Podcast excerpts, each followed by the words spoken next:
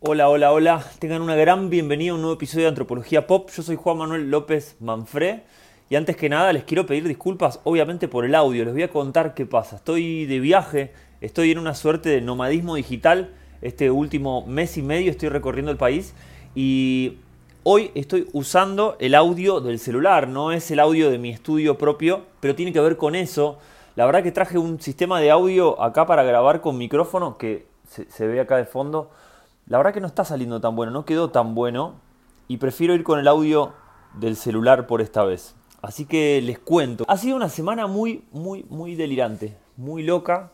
Hoy vamos a hablar obviamente de los festejos del Mundial, vamos a hacer una suerte de aproximación antropológica a lo que pasó en Argentina. Eh, domingo, lunes y martes, lo que fue ganar la Copa, la tercera Copa del Mundo y todo lo que fue la recibida de los jugadores de la selección en Argentina. Más de casi, mejor dicho, 6 millones de personas en toda la ciudad de Buenos Aires y alrededores copando la ciudad para esperar el micro que traiga a los jugadores de fútbol para que paseen la Copa del Mundo eh, y para que la gente pueda verlos de cerca. Casi 6 millones de personas. Hubo desmanes, hubo accidentes, heridos, pero muy pocos en relación por la cantidad de gente que había y realmente no hubo nada organizado por parte del Estado. No es que pusieron en el obelisco un escenario y pusieron vallas, fue como dándose todo de manera espontánea. Y a mí me interesa cuando algo sucede de manera espontánea, porque ahí hay un hecho social. Así que lo vamos a analizar de manera antropológica. Lo primero que les quería contar es que seguramente estés viendo o estén viendo esto acá por primera vez porque hice un reel sobre los festejos del Mundial, sobre un concepto que vamos a hablar hoy que es el de liminalidad, lo vamos a profundizar, porque hice un reel de un minuto que se volvió como una suerte de, viral. Ya tiene como un millón de views en Instagram, tiene 500.000 vistas en TikTok, porque no sé lo que pasó.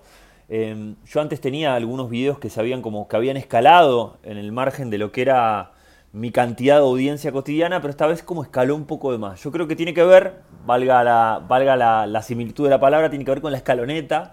Yo creo que la escaloneta de la Copa del Mundo trajo abundancia, trajo efervescencia y ganas de compartir cosas que estuvieran buenas, que hablaran de eso. Y yo la verdad que me puse a hablar de qué concepto podría explicar lo que pasó cuando hablamos de los festejos y esta suerte de unión colectiva o de efervescencia colectiva o de, o de comunidad masiva que se armó en Argentina para recibir a los jugadores de la escaloneta, a los jugadores de las selecciones y para recibir la copa. Entonces fue muy loco porque mis cuentas de redes sociales de Instagram y de TikTok escalaron como un montón.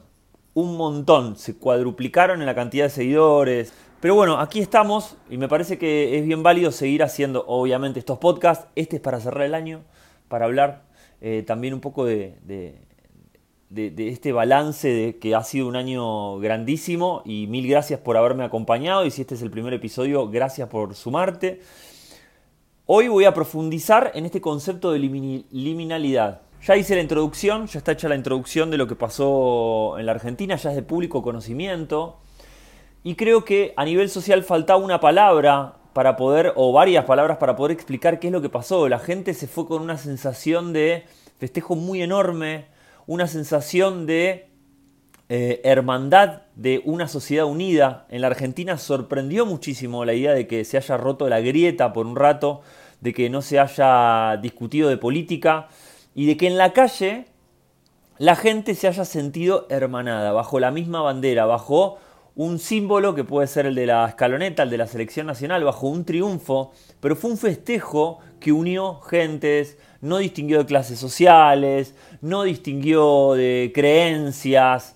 Lo que unía, si podemos decirlo de alguna manera, era la remera de la selección argentina. Como una suerte de logro de lo que es la identidad nacional. Si nosotros pensamos la conformación de los estados-nación, de los países tal cual los conocemos, tienen entre 250, 270 años, 200 es una organización política relativamente nueva para la historia de la humanidad, ¿no? Y como bien sabemos, los estados-naciones, tienen estas dos palabras, aglomeran una idea de unión, de nacionalidad, una, una, idea de que somos parte de lo mismo, estamos en el mismo territorio y por lo tanto estamos bajo la misma bandera, pero es un Estado, es una organización también eh, institucional para poder coordinar un territorio tan enorme como es un país. Y dentro de un Estado-nación puede haber varias naciones, o sea, puede haber un Estado para aglutinar y coordinar varias naciones.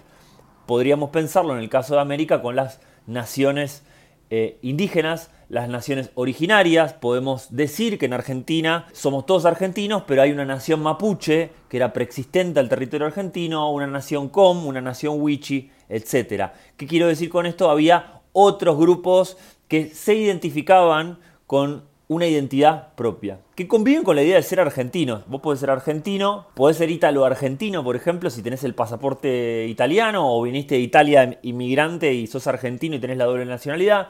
Podés ser argentino y mapuche porque te autoascribís y perteneces a, tu origen familiar e identitario mapuche, etc. Con esto quiero decir que eh, este logro, eh, esta suerte de, de festejo colectivo fue como un logro del Estado-Nación. Los Estados-Naciones no funcionan tan bien como creemos, no es que generan unidad.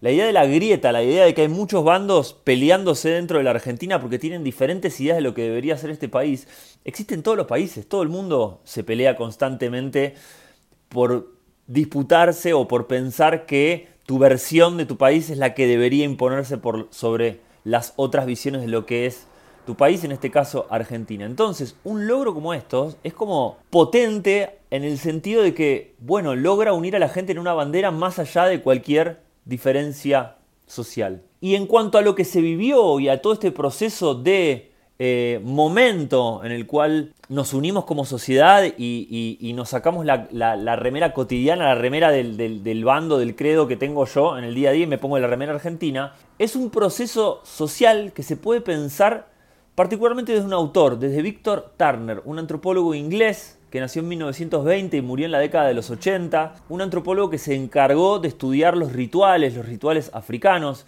uno de sus libros más, más importantes se llama La selva de los símbolos y empezó a, de alguna manera, a indagar en cómo se dan los procesos rituales en las sociedades. ¿Qué es lo que pasa en un proceso ritual? ¿Cómo es que en un rito, en un acto simbólico, nos transformamos en otra cosa? Pensémoslo, por ejemplo, en una suerte de ejemplo conocido que es el catolicismo, el cristianismo.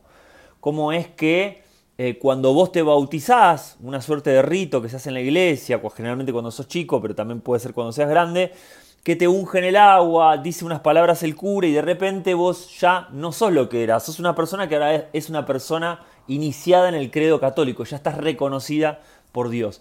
Eso es un ritual, se podría decir que es un ritual, un rito de pasaje. Y Víctor Turner se interesó mucho por entender los ritos de pasaje. Y pensemos que pasó en este proceso del mundial y de ganar la Copa del Mundo. Trabajemos esta idea y pensemos si de alguna manera no se puede analogar o no se puede parecer una suerte de rito de pasaje. Argentina ya no es lo que era, ahora es tricampeón. Nos identificamos como una Argentina campeona. Ganamos una competencia, se recibieron a los jugadores y nada es como fue antes. Víctor Turner eh, se lleva esta, estos estudios que hizo en África para pensar también cómo funcionan las sociedades. Y ahí, ahí empieza a ver algo interesante. Víctor Turner empieza a ver que las sociedades se mueven en ciclos de estructura y ciclos de antiestructura. Los ciclos de estructura son los ciclos de la vida cotidiana, generalmente basada en nuestra sociedad en los tiempos productivos. ¿Qué quiero decir con esto? Nos levantamos a la mañana, vamos a trabajar, vamos al colegio, llevamos a los chicos al colegio, tenemos que ganar un dinero para después poder pagar cosas o para poder comprar cosas.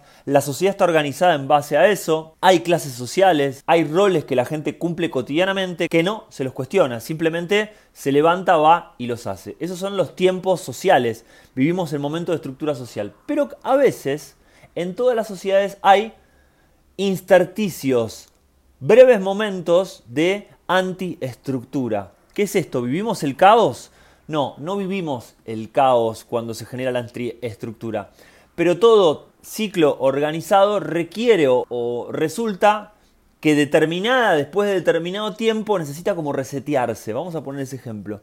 Toda sociedad necesita como una suerte de reseteo, necesita descomprimir. Pensémoslo de esta manera. Nosotros vivimos acumulando tensiones, nosotros hacemos lo que hacemos, pero todo el tiempo se viven acumulando tensiones. ¿Cómo se acumulan las tensiones?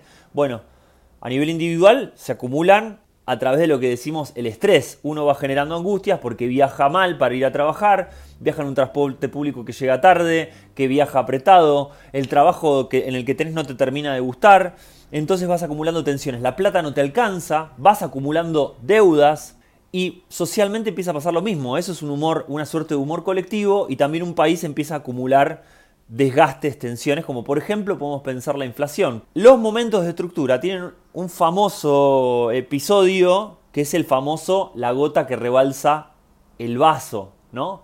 Eh, todo momento de estructura sigue funcionando, pero acumula tantas tensiones que es necesario descomprimirlas. ¿De qué manera se descomprimen? Bueno, para Víctor Turner, lo principal o la principal manera en que se descomprimen esas tensiones son con las crisis sociales los estallidos. Yo siempre traigo este ejemplo y hay un episodio en este podcast de antropología pop de la primera temporada para pensar lo que fueron los estallidos sociales de Chile en 2019. Yo traigo este ejemplo que es el ejemplo del 2001 en la Argentina, 19 y 20 de diciembre de 2001, donde la sociedad toda aunada bajo una misma bandera y bajo un solo grito, que era que el que se vayan todos los de la clase política, luego de haber eh, sucedido lo del corralito, los ahorros retenidos de la gente, la situación de hambre y de desempleo que había y de recesión que había era, enorme.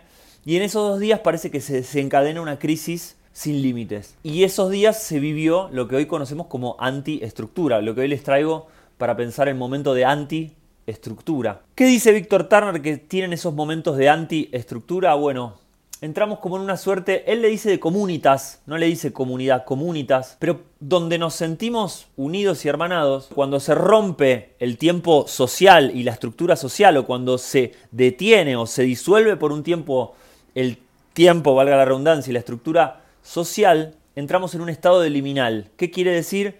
No somos lo que éramos antes, pero todavía no somos lo que vamos a ser. Creo que lo dice Gramsci, lo viejo que no termina de morir, lo nuevo que no termina de nacer. En ese estado de liminalidad, Víctor Turner dice que vivimos en un limbo carente de estatus. ¿Qué quiere decir? El tiempo se detuvo, el tiempo social se detuvo. Y por unos días estamos en esta suerte de efervescencia colectiva donde yo ya no soy yo, no soy el Juan Manuel que va a trabajar, el Juan Manuel que va a la escuela, vos no sos la persona de siempre con tus roles, con tu profesión, con tu historia. De repente sos parte de lo que está pasando. En un presente muy, muy vivido, muy sentido, muy emocionalmente a flor de piel. En las crisis la gente sale a la calle y se aúna. Lo que pasó en el 2001, 19 y 20 de diciembre, era que se vayan todos, la idea de totalidad, toda la gente, no importaba la clase social, estaba en la calle con un solo grito, unidos por una sola idea. Ahora díganme, no fue en cierto sentido y bajo eh, el tono de festejo no fue lo que pasó el 19 de diciembre de 2022 en la ciudad de Buenos Aires cuando llegan los jugadores de Qatar y sucede esto en Argentina. Bueno, sí. Mi propuesta es que pensemos que lo que pasó, pasaron esos días fue un estado de liminalidad. Entramos en un estado de liminalidad. No por una crisis, sino por la idea de un festejo por la idea de que algo que pasó nos hace sentir orgullosos, nos da alegría, nos da emoción. Se vivió, yo creo que, la escaloneta se vivió más allá de lo futbolístico, ¿no? Pero sí me parece que hubo toda una cuestión de la narrativa y del increscendo de lo que fue la selección de fútbol que enamoró a una sociedad entera, ¿no? La idea de, la idea de un jugador como Messi, que va para adelante ante todas las inclemencias, que practica la humildad, que lo vemos, lo veíamos en una época como muy sumiso, muy apagado y de repente se empieza a apropiar de su rol y empieza a decir lo que pasa y se queja de la, organización de la Conmebol y va para adelante y se arma un equipo de trabajo muy como muy lindo. Vemos que la selección son amigos que trabajan juntos y que ganan cosas y creo que sería como el deseo de muchas personas, trabajar con amigos y que en ese clima de buena onda podamos obtener logros, podamos este, triunfar con una suerte de, director técnico que es como una especie de anticarisma, pero que se vuelve súper carismático, un tipo muy calmado, con un, sentido del humor muy tranqui, un tipo que ante cualquier indicio donde la gente le quería generar peleas, él salía a decir, no, yo no lo veo de esa manera, por ejemplo, el episodio con el director técnico de Holanda, Van Gaal, que le dijeron, no, porque Bangal dijo tal cosa, no, yo creo que no, yo creo que lo dijo, que bueno, que se tiene que bancar lo que dijo Lionel Messi, porque la verdad que se enojó con los dichos que dijo, pero no lo veo como que esté realmente en contra de Argentina. O lo mismo le dijeron de Mbappé, que Mbappé había dado unas declaraciones que decía que el fútbol sudamericano era de un nivel inferior al europeo. Él dijo, no, no quiso decir eso. Un tipo que no va al choque, que está más allá de la, diaria, de la cotidiana y se dedica a armar un equipo. Y armar un equipo sin tener un protagonismo él, o por lo menos no ponérselo él, si bien lo tuvo el protagonismo, que a mí me hace acordar como esos productores tipo Brian Eno, productores musicales, ¿no? Tipo George Martin de los, con los Beatles. Yo lo analogué muchísimo con los productores musicales. El Scaroni dice, mirá, un director técnico no hace demasiado, simplemente pone cositas, corre cositas, pone a los jugadores, el equipo, el partido lo ganan los jugadores, ¿no? En un momento donde vivimos, donde los egos se desbordan y la figura de un director técnico es como de repente es absoluta, es más importante que la de los jugadores, el tipo te dice, no, mira, yo toqué dos, tres cositas y la cosa empezó a andar. Como dicen, por ejemplo, los productores musicales. No, la banda estaba buenísima, los Beatles eran increíbles, yo los acomodé un poquito. Tenían que, no sé, poner el estribillo en esta parte en vez de ponerlo al final. Pero después el camino se anda solo, ¿no? La idea del tipo sabio que no interviene demasiado, sino que va tocando algunos hilos para que la maquinaria social, para que el grupo empiece a trabajar mejor un líder que, digamos, un director técnico que no, que no, que no es, eh, que no impone, sino que deja ser o que trata de aumentar lo mejor posible las características positivas de un equipo. Creo que todas esas cosas enamoraron mucho porque podemos proyectar que nos encantaría que fuera así nuestra sociedad. Bueno, nuestra sociedad no es así, pero la sociedad planetaria no es así. Los seres humanos somos conflictivos, el conflicto, el desacuerdo y el choque es parte de nuestro desarrollo. Estamos donde estamos, pero somos también, además de acuerdos, somos los maestros de los desacuerdos. Y de hecho, desacordamos con algunas personas para poder acordar con otras y organizarnos. Un poco eso es, no sé cómo decirlo, la esencia de la especie humana, una especie que se dedica a pelear entre sí para poder expandirse más. Entre un montón de cosas muy buenas, ¿no? Digo, la, la colaboración es una característica humana también para destacar, pero quiero decir, somos complejos.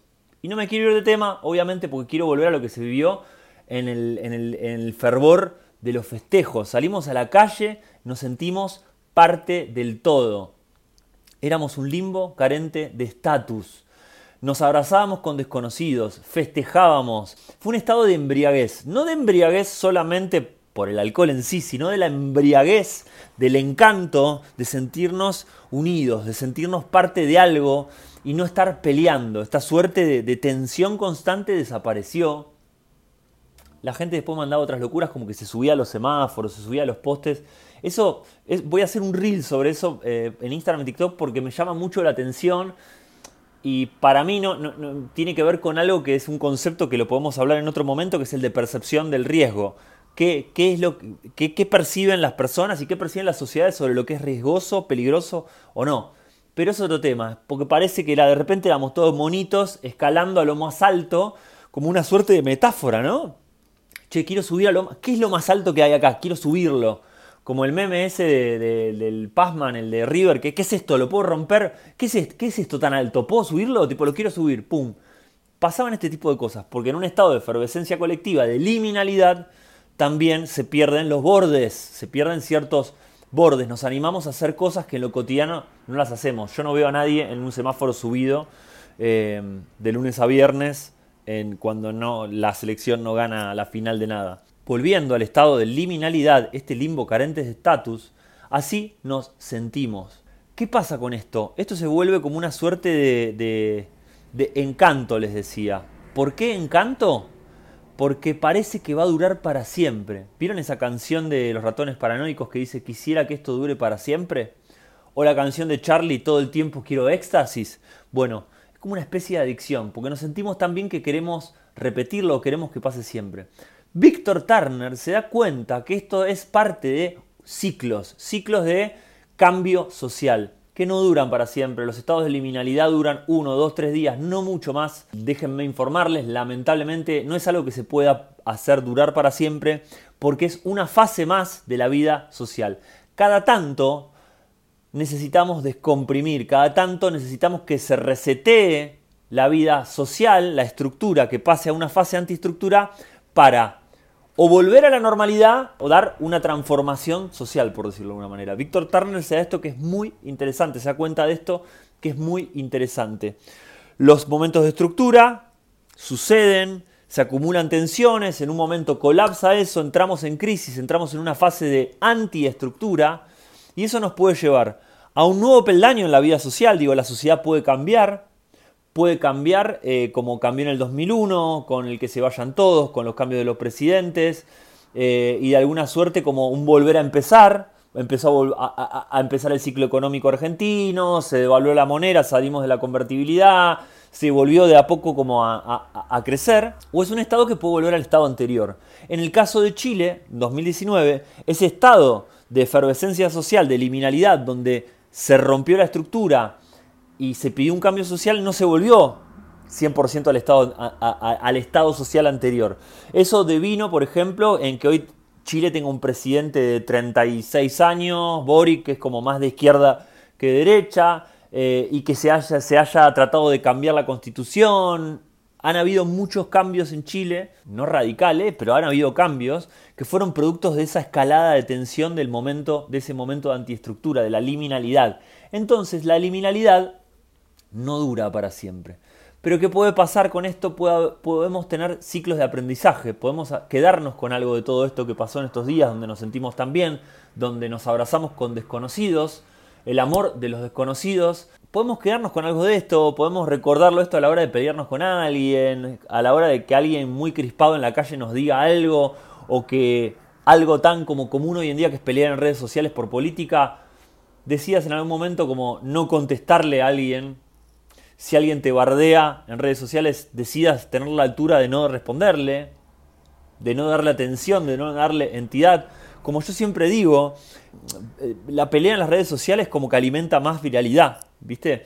La mejor forma de, que si querés que algo no, no crezca es no le des bola, no lo comentes, no lo compartas, porque la indignación tiene más prensa y tiene más alcance que la no indignación, que la celebración por lo menos en redes sociales, ¿no? Volviendo y cerrando este concepto de liminalidad de Víctor Turner, es muy interesante porque esto es parte de la vida social. Lo que nos pasó que es extraordinario pasa, cada tanto pasa.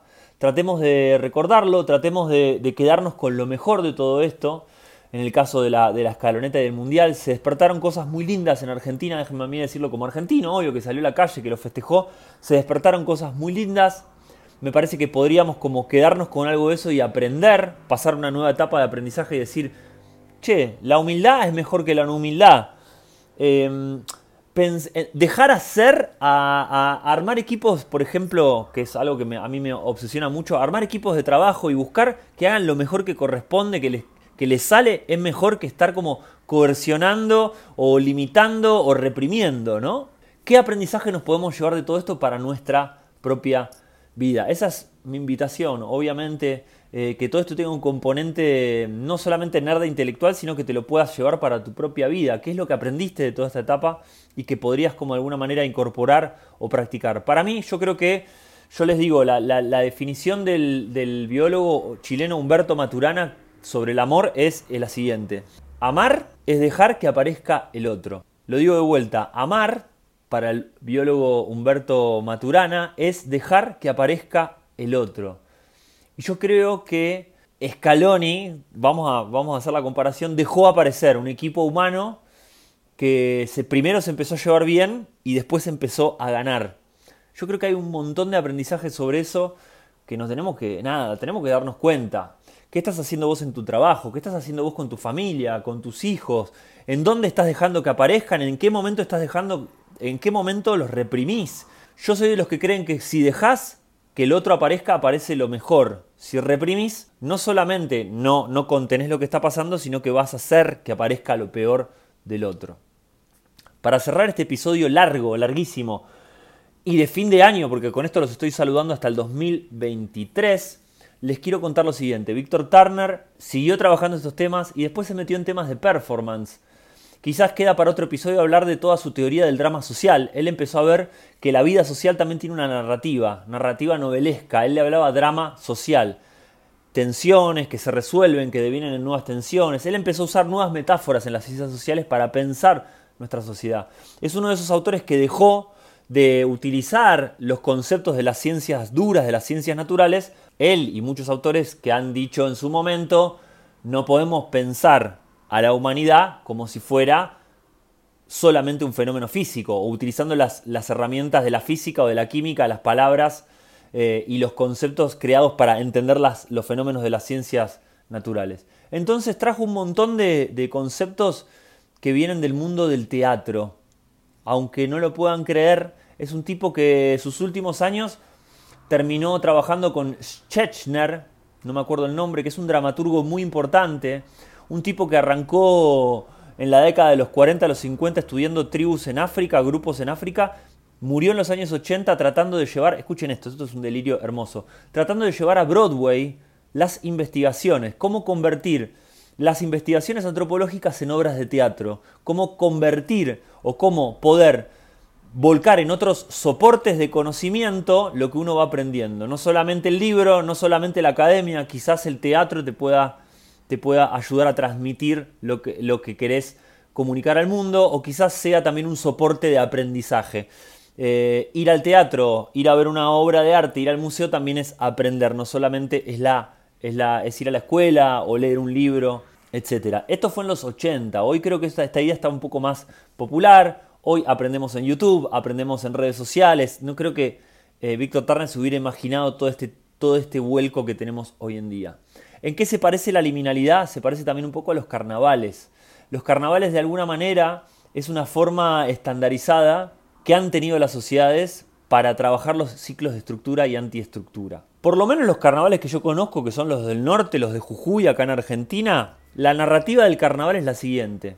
Tenemos un año de trabajo, eh, de cosecha, de siembra, de laburar todos los días, de levantarnos al amanecer e irnos a acostar temprano, todo porque el diablo está encerrado nosotros hacemos las cosas, podemos hacer lo que hacemos porque el diablo está encerrado. Pero para que el diablo esté encerrado y no se enoje y no se ponga loco, una semana al año lo liberamos para que se mande las macanas que se quiere mandar. Eh, en esa semana nosotros nos dedicamos a mandarnos todas las macanas de salir a. salimos a la calle, nos emborrachamos, nos pasamos de rosca. Digo, lo bueno y lo malo, ¿no? Pero se libera la sociedad. Durante una semana nos permitimos vivir fuera de la estructura, suspendemos el tiempo porque el diablo está fuera. Y cuando termina esa semana lo enterramos al diablo de vuelta. Le agradecemos por todo. Ya está, nos divertimos, nos rompimos la cabeza, nos rompimos el marulo, nos la dimos con todo. Y ahora volvemos a la vida creo que en esta sociedad como hiper, hiper productiva que tenemos se van perdiendo estos momentos de antiestructura que estaban como pensados en otro, en otro momento de la vida. Eh, se van perdiendo, van cambiando de lugar. Pero bueno, me parece que también es algo para rescatar o para pensar eh, de qué manera podemos como volver a tener rituales, de qué manera podemos volver a tener ritos. Somos animales simbólicos, los símbolos, lo performático es necesario para vivir, no solamente lo material, sino también este tipo de cosas. Como dice la canción de Joan Manuel Serrat, la fiesta de San Juan, y con la resaca cuestas, vuelve el pobre a su pobreza, vuelve el rico a su riqueza. Termina la fiesta, termina la liminalidad y ahora sí, la vida está volviendo de a poco a la normalidad. ¿Qué va a quedar para siempre? Que en Argentina somos tres veces campeones del mundo, lo que vivimos va a quedar en nuestros corazones para siempre y ojalá nos llevemos algún aprendizaje eh, que podamos incorporar a nuestra vida cotidiana. Así que nada, espero que tengan un feliz fin de año. Gracias por todo. Para mí este ha sido un año increíble.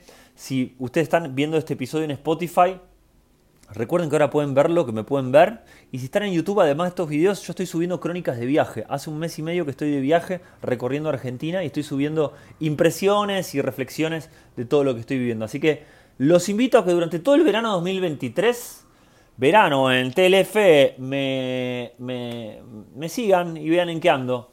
Les mando un abrazo grande. Chao.